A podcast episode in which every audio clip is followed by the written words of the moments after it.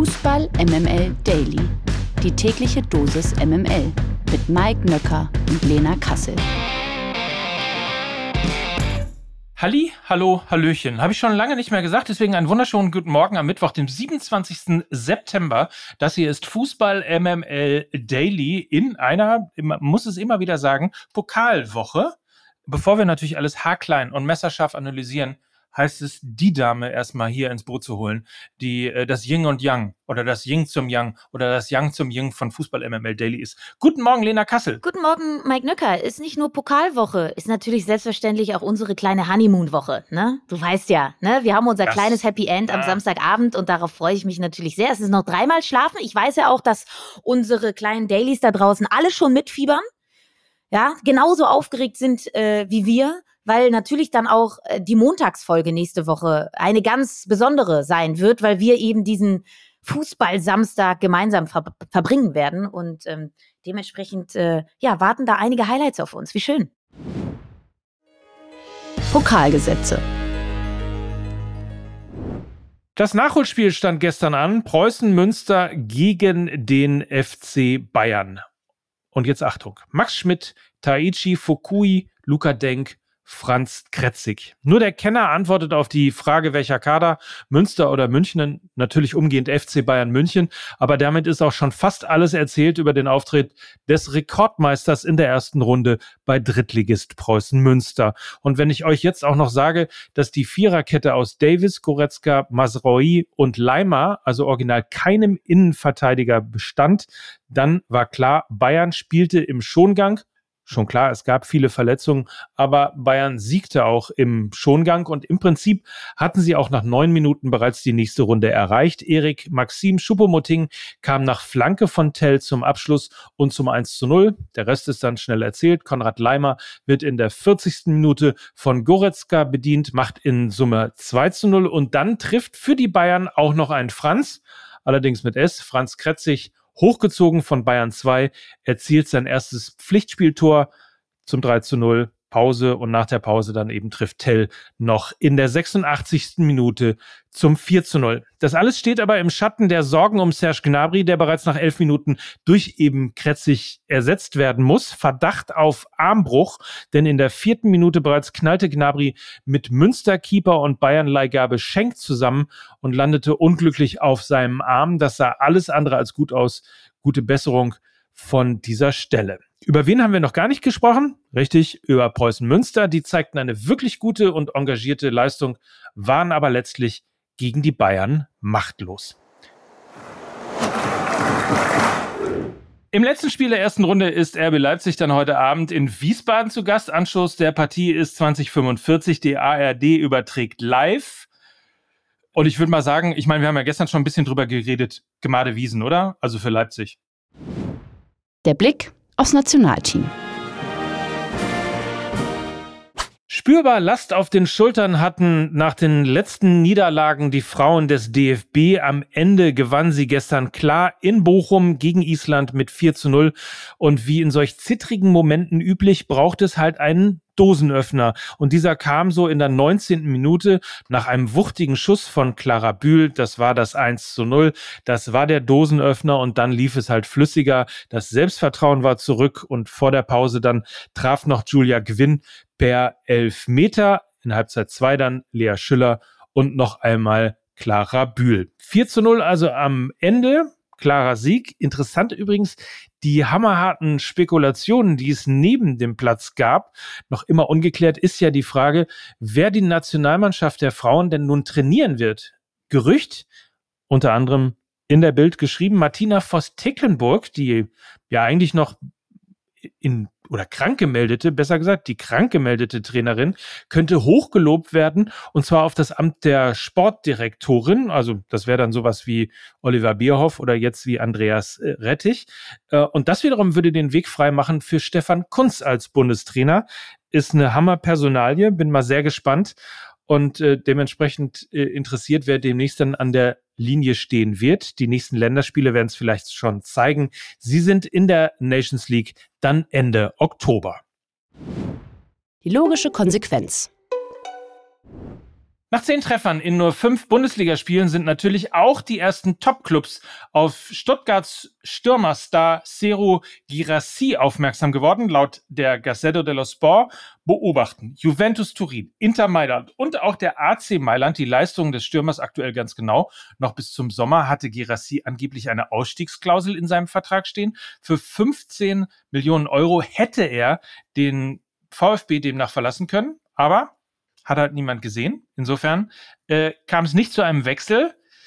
Jetzt trifft er und trifft er und wir wissen ja, Lena, äh, je mehr er trifft, desto teurer wird er. Und desto schwerer wird er wahrscheinlich auch für den VfB Stuttgart zu halten sein, oder? Ja, also Girassi äh, mittlerweile in der Form ein 40 Millionen Plus Stürmer. Äh, viele haben es ja als kritisch angesehen, dass der VfB ihn im Sommer für 9 Millionen Euro Ablöse von Stade Rennes fest verpflichtet hat. Er galt als zu teuer.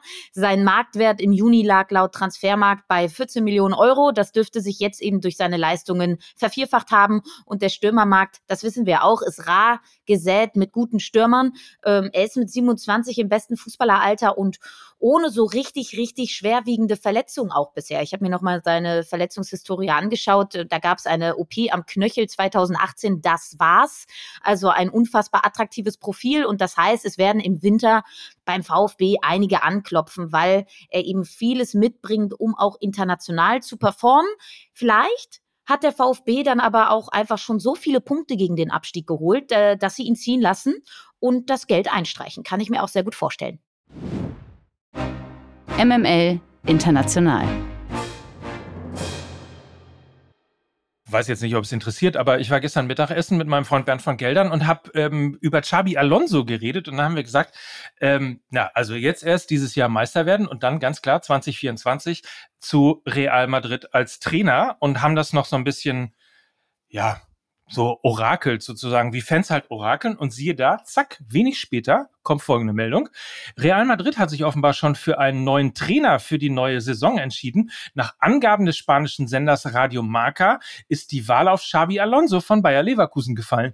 Der aktuelle Coach Carlo Ancelotti wird Real aller Voraussicht nach dem Sommer verlassen und die brasilianische Nationalmannschaft übernehmen. Bei Real wurde demnach neben Xabi Alonso mit Raúl ein weiterer Ex-Star als Ancelotti-Nachfolger gehandelt. Die Entscheidung soll nun aber zugunsten des Leverkuseners gefallen sein.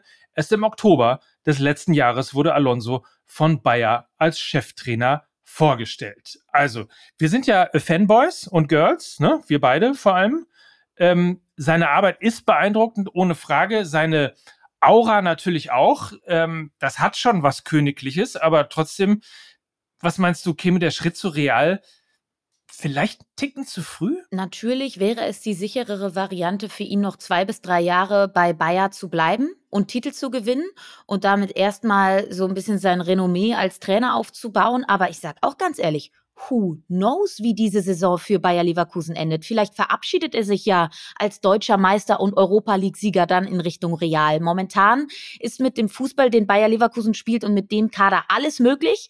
Und so ein Trainerposten bei Real Madrid wird halt nicht so oft frei. Und wenn du das Angebot hast, dann glaube ich, wird es Alonso niemand verübeln, wenn er das dann auch annimmt. Selbst wenn das ein großes Risiko bedeutet, weil Madrid natürlich nochmal ein anderes Pflaster ist als Bayer Leverkusen, ein Verein, wo die Presselandschaft eher ruhig ist, wo die Fans ruhiger sind als anderswo. Und wenn ein Spanier und dann noch eine solche Vereinsikone wie Alonso plötzlich Real Madrid trainiert, dann wird der mediale Bass und auch der Druck natürlich ein ganz, ganz anderer sein.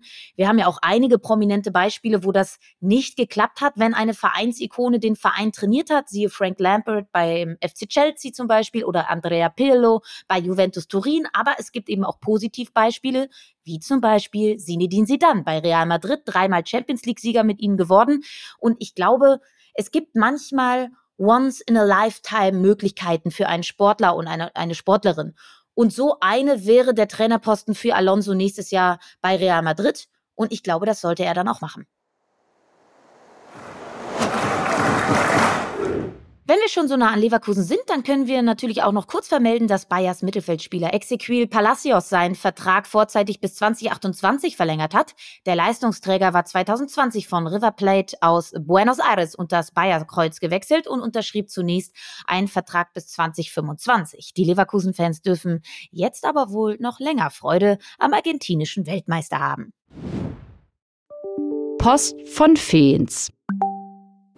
Wir werden mal wieder darum gebeten, Dienst am Fan zu leisten und das machen wir natürlich gerne. Lena, du wurdest von dem lieben Hörer Philipp unter einem Post von Fabrizio Romano markiert. Es geht darum, dass sich Tottenhams Pierre-Emil Heuberg von seinem Berater getrennt hat und nun nach Möglichkeiten für einen Wechsel im Winter sucht. Und Philipp fragt nun völlig zu Recht, ob er nicht ein Kandidat für die Bayern wäre. Immerhin kommt er aus der Bayern-Jugend und das Profil einer Holding Six, da ist sie wieder, bringt er ja auch mit. Also, es liegt natürlich nahe, dass man denkt, wenn so ein Spieler mit Bayern-Vergangenheit auf dem Markt ist, dass man dass man denkt so, ey, das könnte doch passen. Ne? Ähm, allerdings hat er äh, in, in dieser Saison bisher nur fünf Spiele und 79 Minuten Einsatzzeit bekommen, ist also gerade nicht im absoluten Spielrhythmus und kommt nicht wirklich zum Zug. Der neue Trainer André Postecoglou scheint nicht mehr auf ihn zu setzen. Bisschen komisch, weil vergangene Saison sah das noch ganz anders aus. 35 Partien in der Premier League, vier Tore, fünf Vorlagen. In der Champions League sieben Partien gemacht, ein Tor, zwei Vorlagen, absoluter Stammspieler gewesen. Allerdings haben die Bayern, und ich habe mir die beiden Spielerprofile nochmal angeschaut, ähm, alle, die Bayern haben jetzt mit Konrad Leimer, glaube ich, schon einen sehr ähnlichen Spielertypen verpflichtet, der on top auch noch wesentlich zweikampfstärker ist als Heuberg. Also es gibt mit F-Brev ähm, eine, eine Spielerstatistikseite und wenn du die beiden ähm, Spielerprofile übereinander legst, dann sind gerade in den Werten gegen den Ball ist Konrad Leimer in allen statistischen Werten vor äh, Pierre-Emil Heuberg und du brauchst eben einen defensiv denkenden Sechser, der Zweikämpfe für sich entscheiden kann, der ein Ballsauger ist. Und ich glaube, da hast du mit Konrad Leimer eigentlich schon ein ähnliches Spielerprofil im Kader. Fakt ist aber natürlich auch, Tuchel wollte Heuberg schon damals zu Dortmund holen. Weshalb ich glaube, das Gerücht jetzt auch nicht so komplett unrealistisch ist. Ähm, Bayern wird äh, sicherlich jetzt im Winter weiter einige Sechser-Optionen besprechen und einen Favoriten scheint es ja aktuell auch nicht so wirklich zu geben. Auch der Sechsermarkt ist rar gesät. Und ähm, ich glaube, aus Mangel an Alternativen könnte ich mir dann doch vorstellen, dass Bayern dann doch mal über die Rückkehr von Heuberg nachdenken wird, auch weil Konrad Leimer ja jetzt überwiegend auf der rechten Verteidigerposition spielt und eben dann auch als Sechser nicht mehr in Frage kommt. Ähm, von daher, ja, so ganz unrealistisch halte ich es nicht. Das abseitige Thema. Der FC St. Pauli schiebt Spielernberatern an seinem Nachwuchsleistungszentrum künftig einen Riegel vor. Der Zweitligist will Vertragsgespräche ab sofort nur noch mit dem Spieler selbst oder dessen engstem Umfeld führen und damit ein Zeichen gegen die Kapitalisierung des Jugendfußballs setzen. Das Thema werde in sämtlichen Fußballgremien kritisch diskutiert und auch die meisten Vereine hätten das Problem erkannt. Das sagte St. Paulis Sportchef Andreas Bornemann der Süddeutschen Zeitung. Der Club wolle jetzt den ersten Schritt machen und hoffe, dass andere dem Beispiel Beispiel folgen werden. Wie schätzt du das ein? Du bist ja relativ nah dran am FC St. Pauli. Ist das ein richtiger Schritt oder verschafft sich äh, Pauli damit äh, nicht vielleicht auch ein bisschen einen Wettbewerbsnachteil? Es ist so beides, ne? Also es ist ein mutiger Schritt, es ist ein richtiger Schritt, äh, aber es ist natürlich auch ein Schritt, der durchaus Risiken birgt. Auf der einen Seite ähm, weiß ich von einigen Sportchefs, unter anderem eben auch von Andreas Bornemann, dass immer wieder und immer öfter ähm, der Telefonhörer aufgeknallt wird, weil halt wieder irgendjemand angerufen hat, der irgendeinen Jugendspieler irgendwo unter Vertrag hat und äh, aber so die richtige Berechtigung auch als ähm, Spielerberater beispielsweise nicht nachweisen kann. Auf der anderen Seite ist natürlich der FC St. Pauli ähm, auch gebranntes Kind. Yusufa Mokoko ist ähm, ja sehr schnell sehr wild gemacht worden. Da kamen sehr schnell sehr viele Berater, ähm, als er noch in der U15 gespielt hat ähm, und dann war er eben auch sehr schnell weg. Ähm, Tom Rote beispielsweise auch an Borussia Dortmund äh, verloren, jetzt äh, bei Holstein Kiel. Also ich kann das Problem verstehen ähm, und ich finde es gut, dass der FC St. Pauli das Ganze auch angeht. Nur, Stichwort Wettbewerbsnachteil. Du musst halt wahnsinnig gut aufgestellt sein. Also im Grunde genommen müsstest du eigentlich dagegen setzen, das beste NLZ, die besten Trainer, das beste Ausbildungsprogramm etc. etc., um eben ja von sich aus ähm, Spieler, Talente und so weiter zum FC St. Pauli zu locken als eine der Adressen, wo man hingehen will, weil du kannst ja nicht nur aus deiner eigenen Jugend äh, darauf hoffen, dass eben aus der U12, 13, 14 eben Spieler sich so weit entwickeln, dass sie es dann eben auch in die Profisektion schaffen, sondern du musst natürlich auch scouten. Du musst gucken, ähm, wo du möglicherweise aus anderen NLZs ähm, Spieler abwerben kannst. Und ähm, um ein Beispiel zu nennen, gerne nimmt man ähm, gut ausgebildete, aber aus dem oder durch das Raster äh, gefallene Spieler, zum Beispiel von RB Leipzig, ähm, aus dem wirklich hervorragenden LLZ. Nur wenn da ein 16-Jähriger angesprochen werden äh, kann oder muss, ähm, den gibt's halt im Moment nicht in dieser Situation ohne Berater. Also bin ich mal gespannt, wie es der FC St. Pauli schafft, diesen wirklich löblichen Schritt das Beratertum aus dem Jugendfußball rauszubekommen, auch tatsächlich äh, so umsetzen kann, ähm, dass man mit dem NLZ, mit dem Nachwuchsleistungszentrum nach wie vor in der Lage ist, eben Top-Talente zu entwickeln, wie man es in der Vergangenheit getan hat. Wäre ja aber auch eine Marschrichtung, zum Beispiel so etwas international von der FIFA oder der UEFA vorgeben zu lassen. Ne? Also Absolut. ich sag mal so, ähm, das Beratergeschäft im Jugendbereich ist noch schmutziger und noch unmoralischer als das im Herrenbereich. Es ist perfide, äh, junge Leute Leute da ähm, so massiv auch zu beeinflussen. Und von daher glaube ich, wäre das eher ein Thema für eine höhere Ebene, als wenn jetzt einzelne Vereine da selber proaktiv agieren, weil dann hast du natürlich auf der anderen Seite den Wettbewerbsnachteil und damit eben auch keinen Anreiz, sowas durchzuziehen. Fairerweise muss man natürlich sagen, es ist nicht nur perfide, also es gibt durchaus äh, Berater, ähm, die auch ihrer Verantwortung bewusst sind, aber es gibt natürlich wie üblich auch ähm, die berühmten schwarzen Schafe und ähm, interessanterweise gibt es im Jugendfußball ähm, ganz offensichtlich mehr als eben im Profifußball und insofern nochmal, man muss daran, das ist ein Thema, ähm, und der FC St. Pauli ist da auf jeden Fall Vorreiter und du hast völlig recht. Also das ist eher was, was man auf internationaler Ebene besprechen müsste und angehen müsste. Mal schauen, ob es so eine Signalwirkung hat. Ähm, und ich hoffe natürlich, dass sich der FC St. Pauli im Vorfeld äh, quasi dadurch nicht schwächt. Lange Rede, kurzer Sinn. Wir wünschen euch einen tollen Mittwoch. Ja, morgen hören wir uns wieder. Freuen wir uns sehr drauf. Mhm. Das war äh, schön und wohlig und fein, so wie immer. Und dreimal schlafen noch, ne? Ja, genau, dreimal schlafen noch. Und wir ähm, entsenden euch in einen, wie immer, hoffentlich tollen Tag für euch. Und das waren Lena Kassel. Und Mike Nöcker für Fußball MML. Tschüss. Tschüss. Dieser Podcast wird produziert von Podstars bei OMR.